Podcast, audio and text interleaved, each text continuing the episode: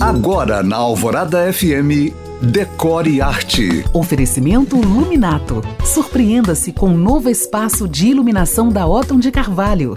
Natal passou, Réveillon passou e mesmo sem querer, você que mora num condomínio deixou um rastro de vizinhos aborrecidos com a festança. Por isso, para que você comece 2023 fazendo a política da boa vizinhança, eu vou te dar cinco dicas para colocar em prática já na próxima festa. Dica 1. Faça a reserva do espaço com antecedência. Remaneja a data se for preciso para não se indispor com ninguém já de cara. Dica 2 planeje a decoração.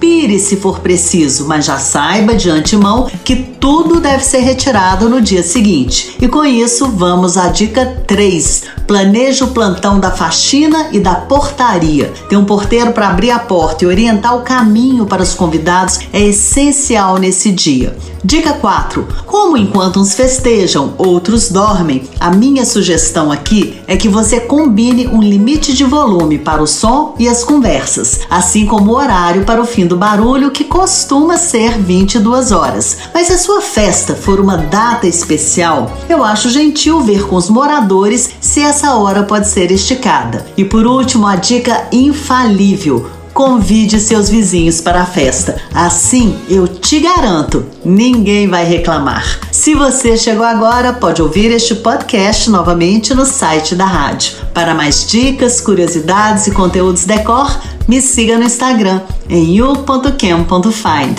Eu sou Janina Esther para o Decore Arte.